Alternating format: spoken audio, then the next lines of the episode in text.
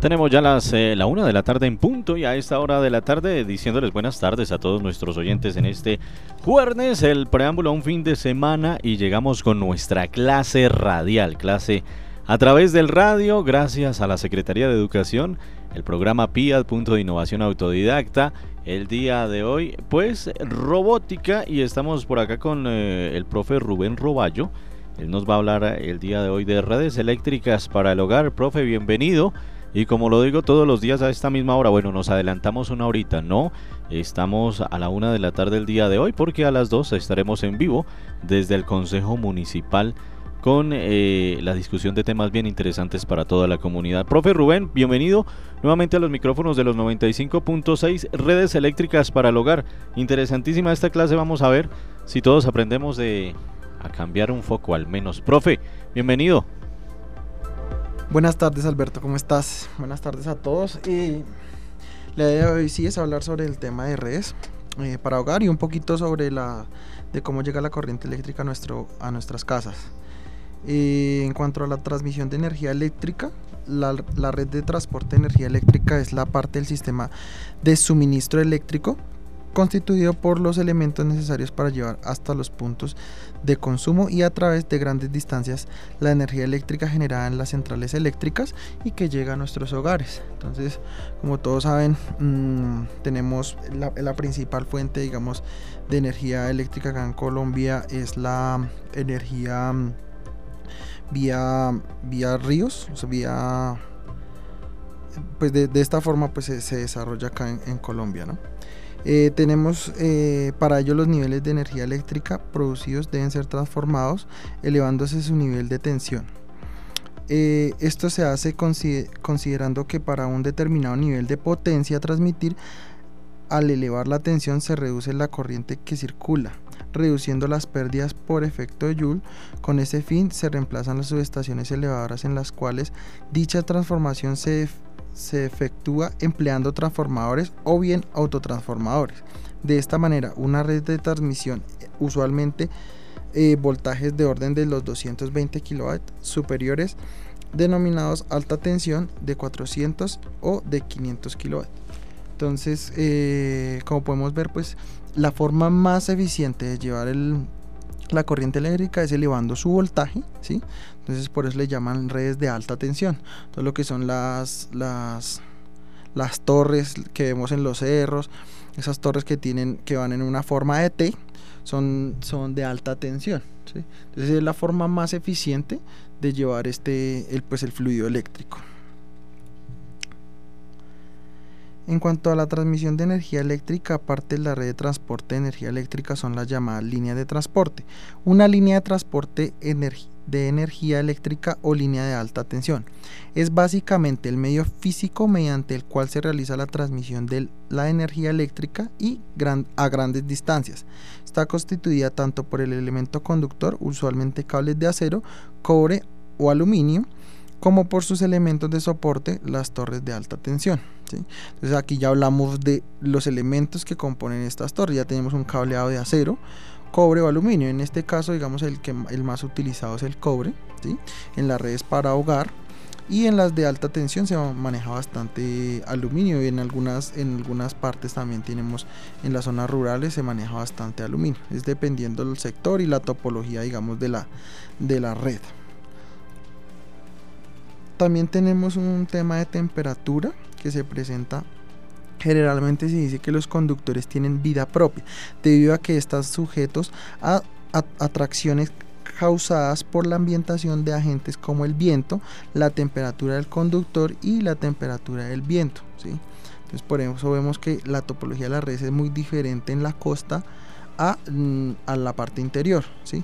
porque em, el tema de la temperatura exterior varía y afecta bastante el tema de, digamos de la instalación de las redes a, grandes distancias. Hay que tenerlo muy en cuenta para el desarrollo de los de estos programas de estas torres.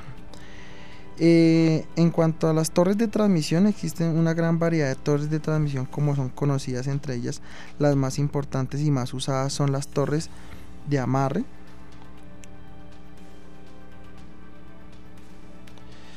Son las torres de amarre, las cuales deben ser mucho más fuertes para soportar las grandes tracciones generadas por los elementos antes mencionados, usadas generalmente cuando es necesario dar un giro con un algún determinado para cruzar las carreteras, evitar obstáculos, así como también cuando es necesario elevar la línea para subir un cerro o para pasar por debajo encima de, de una línea existente. Entonces, por ejemplo, vemos aquí muy cerca por los la vía que sale hacia Gacheta, tenemos torres de este de esta tipología, las vemos eh, cruzando el páramo que pues son las que alimentan la, la mayoría de la energía eléctrica acá en el, en el municipio.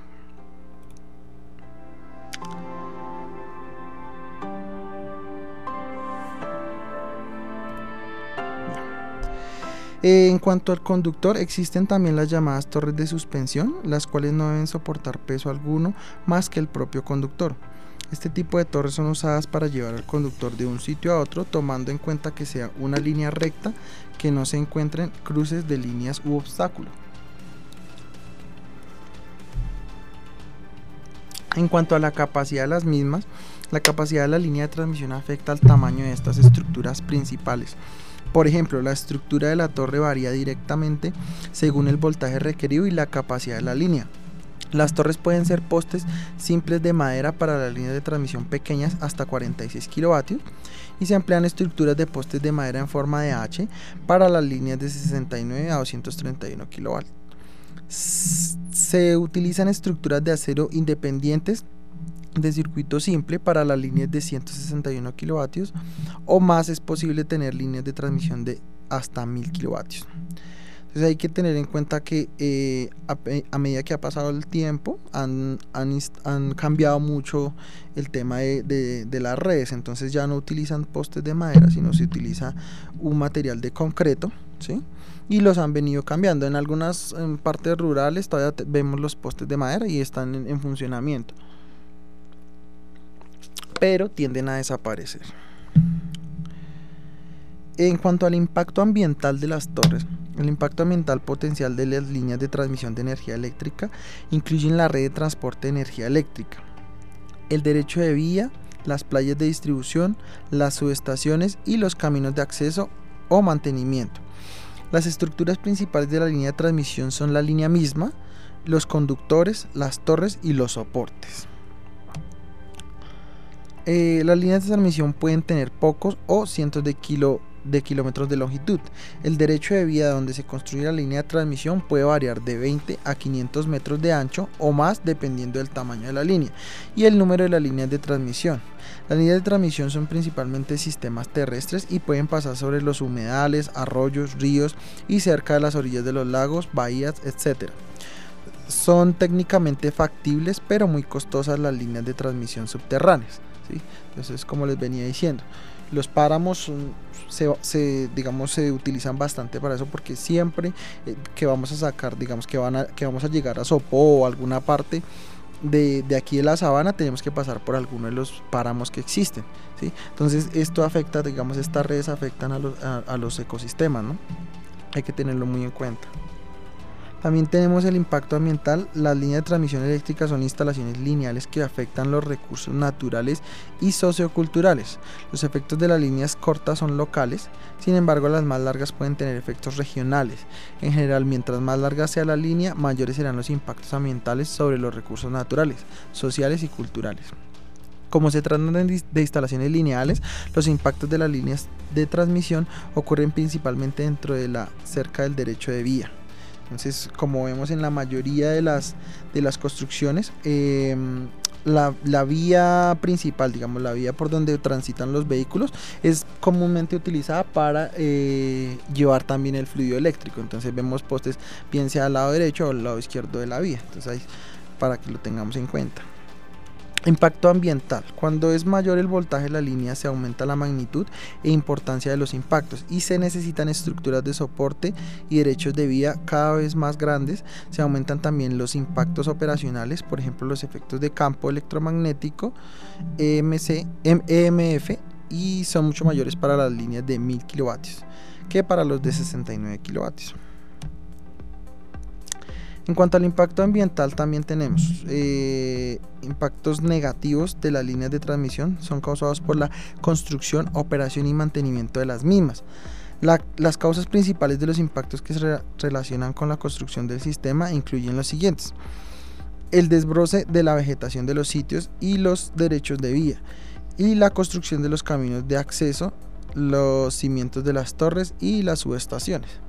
Es como podemos ver en, digamos, por la vegetación y la topología de, del territorio colombiano, tenemos en algunas partes donde la vegetación cubre por completo el cableado si no se le hace mantenimiento y esto puede generar pues un, corto eléctrico o puede generar pues caída de los elementos ¿no? del cableado. Impacto ambiental. La operación y mantenimiento de la línea de transmisión incluye el control químico o mecánico de la vegetación dentro del derecho de vía y de vez en cuando la reparación y mantenimiento de la línea. Estas actividades más la presencia física de la línea misma pueden causar impactos ambientales. Mm, lo positivo. En el lado positivo, el, manejarlos adecuadamente los derechos de vía de las líneas de transmisión pueden ser beneficiosos para la fauna. Las áreas desbrozadas pueden proporcionar sitios de reproducción y alimentación para las aves y los mamíferos. El efecto de la margen está bien documentado en la literatura biológica. Se trata del aumento de diversidad que resulta del contacto entre el derecho de vía y la vegetación existente. Las líneas y las estructuras pueden albergar los niños y servir como perchas para muchas aves, especialmente las aves de rapiña. Efectos sobre la fauna.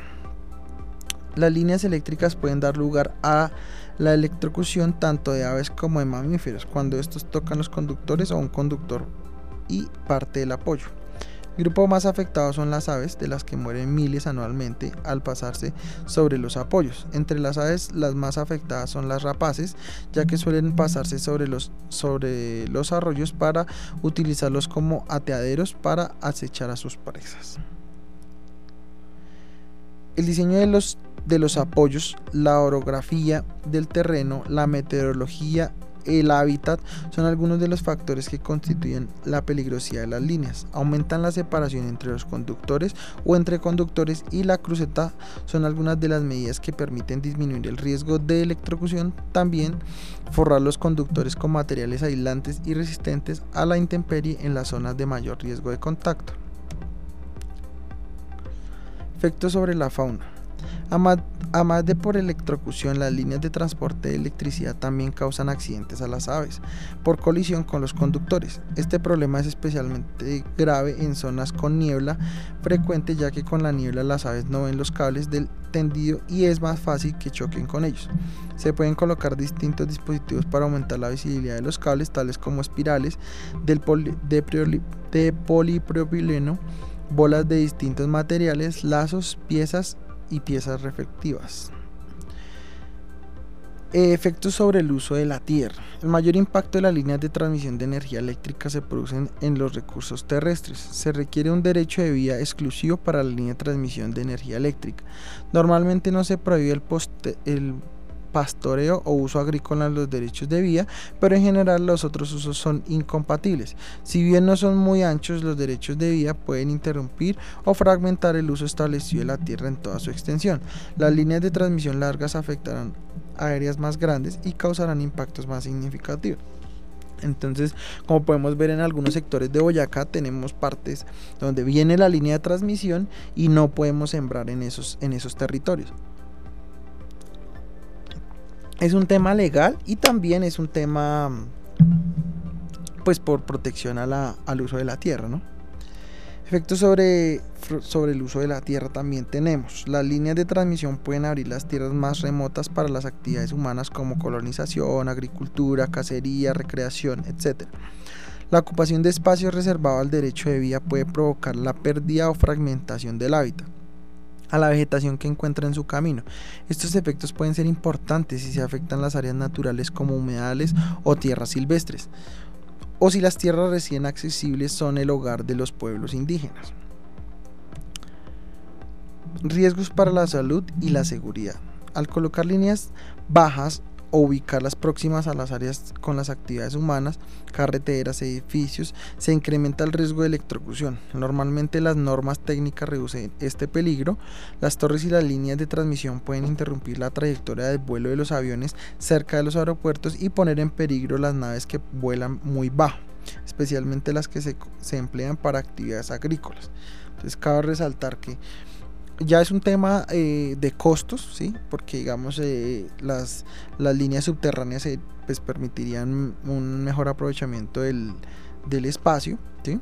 de, del, digamos de cada ciudad, pero es un tema bastante costoso el llegar a realizar estas actividades. Mediante la tensión eléctrica es el término que se usa para referirse a instalaciones eléctricas con tensión nominal entre 1 y 36 kilovatios sistema de suministro eléctrico. De hecho, son considerados como instalaciones de alta tensión y deben de tratarse como tal. Según la reglamentación, las instalaciones de media tensión son instalaciones de alta tensión. Media tensión eléctrica es el término que se usa para referirse a las instalaciones eléctricas con tensiones nominales entre 1 y 36. Sistemas de suministro eléctrico de hecho son considerados como instalaciones de alta tensión.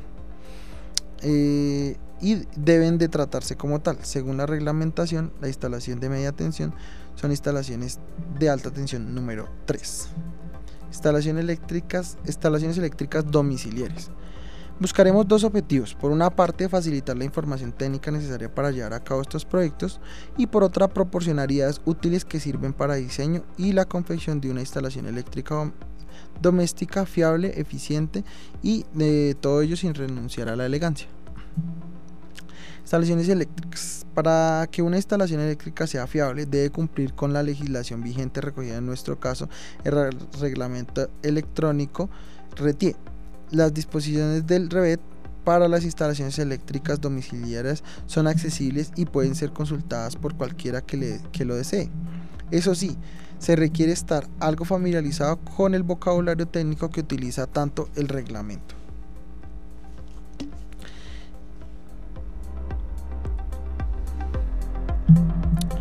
Es clave considerar las instalaciones eléctricas domiciliarias como un asunto estructural que ejerce una gran influencia sobre el nivel de bienestar de las familias en su hogar. Instalaciones eléctricas en dormitorios. En, la, en los espacios de la vivienda reservados al descanso y el reposo pasamos una buena parte de nuestro tiempo. Cuanto más elementos de distracción y ocio incorporemos al dormitorio, más tiempo le quitaremos al sueño, mermando también su calidad. Por eso, y siguiendo las recomendaciones de especialistas en descanso, dispositivos como televisores, videoconsolas u ordenadores no deberían formar parte de nuestro mobiliario en la habitación. Instalaciones eléctricas en cocinas y baños. Las instalaciones eléctricas en cocinas y baños son dos tipos de espacios que comparten características y requisitos similares, sobre todo en lo que respecta a la seguridad. Por este motivo prestamos una atención especial a los componentes eléctricos más aptos para entornos expuestos a la influencia de la humedad, el agua y otros agentes corrosivos detectores de humo, escapes de agua y gas o componentes eléctricos inalámbricos nos ayudan a optimizar el uso de cocinas y baños convirtiéndolos en espacios más confortables y seguros. Instalaciones eléctricas en espacios de uso común. Cuando pensamos en los espacios de uso común de una vivienda, salones y comedores son los primeros que nos vienen a la mente. Veremos qué modo podemos convertir cualquiera de ellos en un espacio cómodo, funcional y dotado con los últimos avances en componentes y dispositivos eléctricos para el hogar.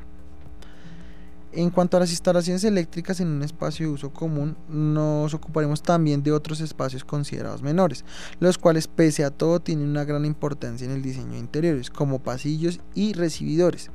En ellos se recibe al visitante y por ello se transmite numerosas veces a, lo largo del día. Una simple baliza de cortesía, un discreto dispositivo antimiedo para niños o una iluminación sencilla adecuada puede transformar cualquier recibidor o pasillo convirtiéndolo en, en el principal artífice de un ambiente único que se contagiaría el resto de la, de la vivienda. Instalaciones eléctricas en despachos y salas de juego. Los grandes avances de telecomunicaciones y conectividad permiten transformar cualquier habitación en desuso o semiuso reservada a invitados o cualquier otro tipo de fin en un despacho o una sala de juego perfectamente equipada y funcional. Para ello juega un papel clave eh, usar la imaginación e incorporar componentes de última generación a nuestra instalación eléctrica que faciliten la conectividad y el acceso a redes. Precaución y planificación. La precaución y la planificación son dos asuntos de extrema importancia para nuestra protección personal y la salud de, de nuestro proyecto. Debemos considerar ambos conceptos de forma conjunta e indisociable. Precaución y planificación. Una mejor y mayor planificación nos hará ser más precavidos y al, revés, cuanto más precavidos seamos, mejor planificamos nuestro proyecto. Desde el diseño inicial hasta su completa ejecución, la planificación de la instalación eléctrica debe hacer gala de una precaución exquisita, tanto en diseño y consideración imprevistos como en los que respecta a la seguridad. Instalaciones eléctricas. Una instalación eléctrica es el conjunto de circuitos eléctricos que tiene como objetivo dotar de energía eléctrica a edificios, instalaciones, lugares públicos, infraestructura, etc. Incluye los equipos necesarios para asegurar su correcto funcionamiento y la conexión con los aparatos eléctricos correspondientes. Hay que tener muy en cuenta a la hora de desarrollar nuestras instalaciones que hoy en día tenemos un sinfín de equipos electrónicos de alto consumo, en especial los, los circuitos que transforman la energía eléctrica, la energía mm, eléctrica, ¿sí? En calor, ¿sí? Entonces hay que tener en cuenta el tema de las duchas eléctricas, que tener todos esos, todos esos equipos que generan bastante consumo, lo que es la lavadora, pues para la hora de, de tener un ahorro en, nuestro, en nuestros hogares.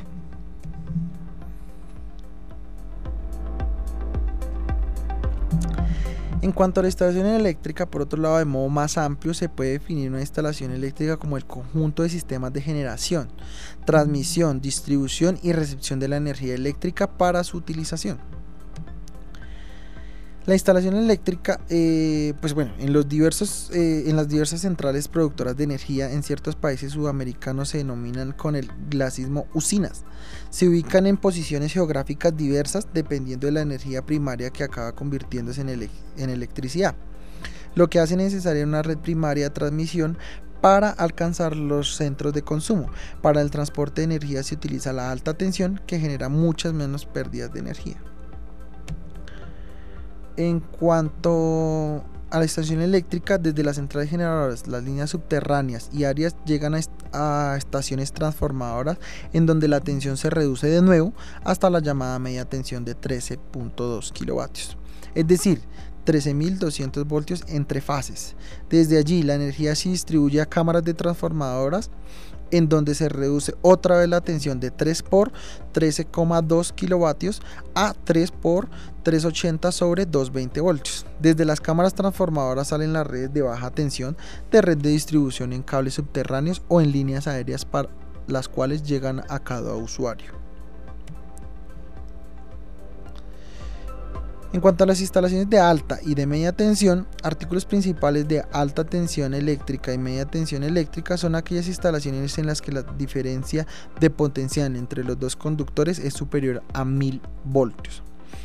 Generalmente son instalaciones eh, de gran potencia en las que es necesario disminuir las pérdidas por efecto de Joule calentamiento de los conductores o en ocasiones se cumplen instalaciones de alta tensión con bajas potencias para aprovechar los, e, los efectos del campo eléctrico, como por ejemplo en centrales en los carteles de neón.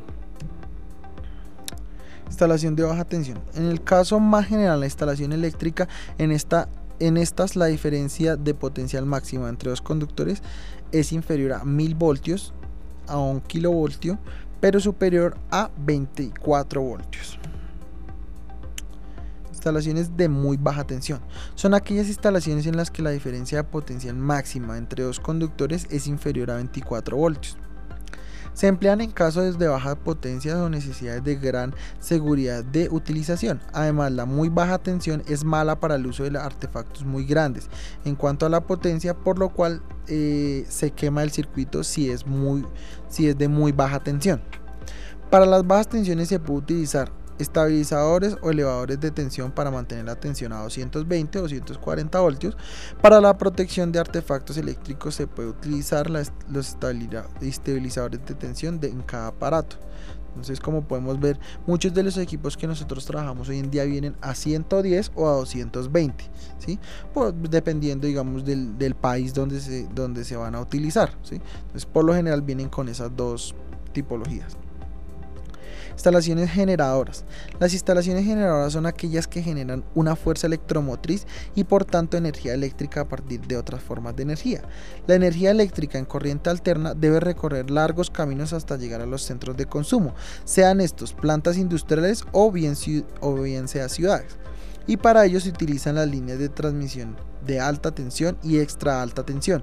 En la República, por ejemplo, de Argentina, la red de trifásica es de, de 500.000 voltios entre fases, o sea, de 500K kilovoltios. Instalaciones de transporte. Las instalaciones de transporte son las líneas eléctricas que conectan el resto de las instalaciones. Pueden ser aéreas, con los conductores instalados sobre apoyos, o subterráneas, con las, eh, como los conductores instalados en zanzas y galerías. Instalaciones transformadoras. Las instalaciones transformadoras son aquellas que reciben energía eléctrica y modifican sus parámetros transformando la energía eléctrica con características diferentes. Un claro ejemplo son las subestaciones eléctricas de transmisión y las subestaciones eléctricas de distribución, centros de transformación en los que se amplía y se reduce la tensión respectivamente para su manejo y empleo conveniente de tensiones de transporte 132 a 400 kilovoltios atenciones más seguras para su utilización que pueden ser desde 34 kV hasta 6 kV. Estaciones receptoras. Eh, las instalaciones receptoras son el caso más común de instalaciones eléctricas y con las que encontramos en la mayoría de las viviendas e industriales. Su función principal es transformación de la energía eléctrica en otros tipos de energía. Son las instalaciones eh, antagónicas a, a, las instalaciones generadoras. Instalaciones en enlace. La línea cometida. Entonces, por ejemplo, eh, si vamos a utilizar una instalación, por ejemplo, en un edificio, tenemos la línea acometida, la línea principal que llega a la calle, la caja general de protección, la línea repartidora, la descentralización de contadores, derivaciones individuales, interruptores de control de potencia, cuadro general de mando y protección o toma de tierra del edificio. Entonces esos son los componentes que tiene que tener una instalación de enlace, como la parte principal por donde ingresa el circuito eléctrico. Tenemos la línea acometida, es la línea que conecta la red de distribución de electricidad de la compañía eléctrica con la caja general de protección. Las acometidas se realizan de forma aérea o subterránea, dependiendo de la red de distribución a la cual se conectan. Es una línea de propiedad de la compañía eléctrica y se componen de tres cables conductores, fase y el cable neutro. O sea, bien vendría a ser trifásica, tendríamos tres cables. En el caso de Colombia es amarillo, rojo y blanco. Caja General de Protección. La Caja General de Protección CGP aloja los elementos de protección para la posterior línea repartidora. En su interior hay tres fusibles, uno para cada conductor de fase, que protegen contra posibles cortocircuitos. La CGP tiene a localizar en las fachadas u otros lugares comunes del edificio de fácil acceso. Entonces, esta acá es muy importante porque ahí podemos realizar, pues, por ejemplo, el tema de bajar los tacos, que comúnmente lo llamamos cuando va, se va el fluido eléctrico para evitar que cuando ingrese, de nuevo genere un pico de voltaje y pueda dañar nuestros elementos.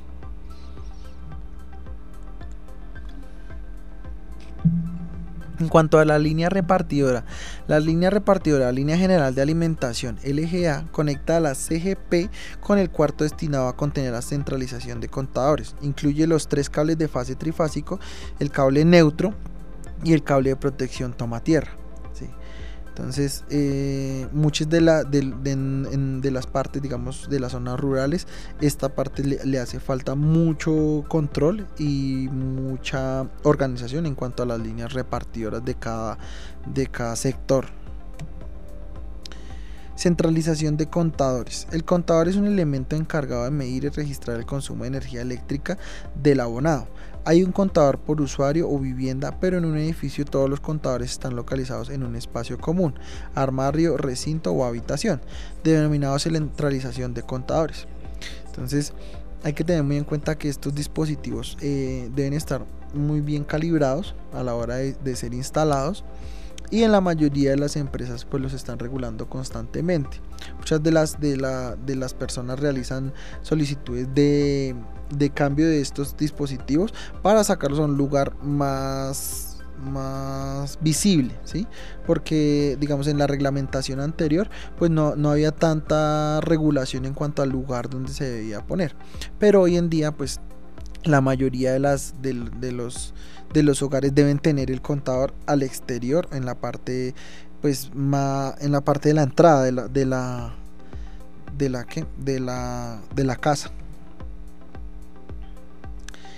Listo, eh, esto es todo por el día de hoy. Muchísimas gracias.